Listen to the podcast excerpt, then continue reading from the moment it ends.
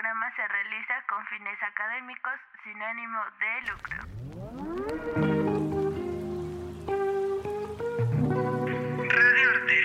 Radiarte. Radiarte. Radiarte. Radiarte. Radiarte. Radiarte. Radiarte. Radiarte. Voces por la educación.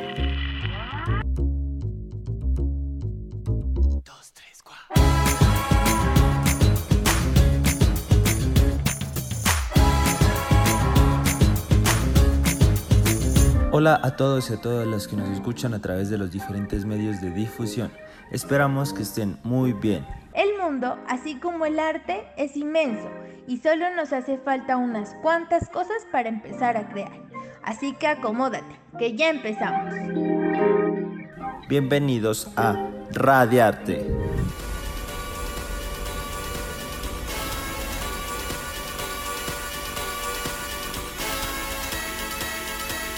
Corre, asómate a tu ventana, podrás observar una gama infinita de colores y tonos, como el inmenso azul del cielo o el verde que las montañas y las hojas de las plantas, o el rojo de una jugosa manzana, hasta el rosado en la camisa de las personas que pasa corriendo.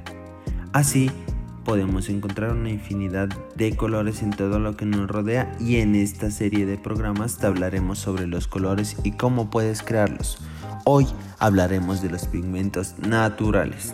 Hace unos 73.000 años, los primeros hombres utilizaban pigmentos como el carbón y la sangre de animales para pintar sobre las paredes de las cuevas donde vivían. A esto se le denominó arte rupestre.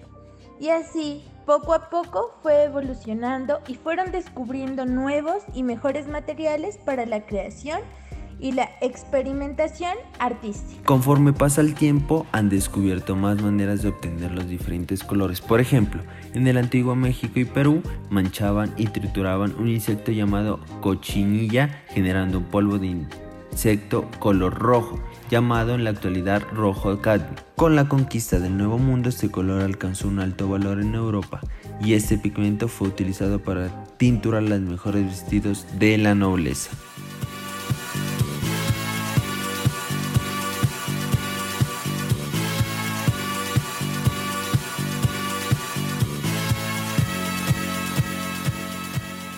Caso de otros pigmentos, ya no se preparan igual que cuando los descubrieron, por lo peligroso que eran los mismos.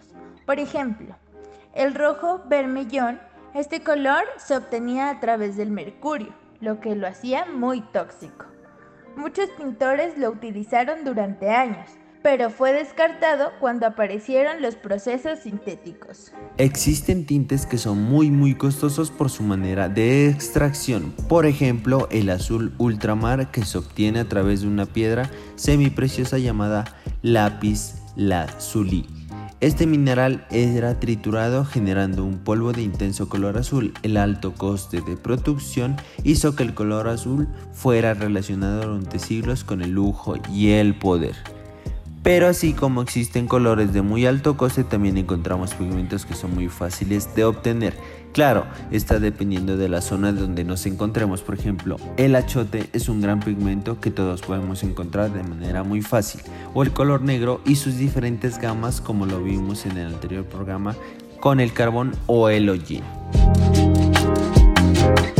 Ahora ya sabes un poco sobre la historia de algunos pigmentos pero aún nos queda mucho por descubrir y aprender.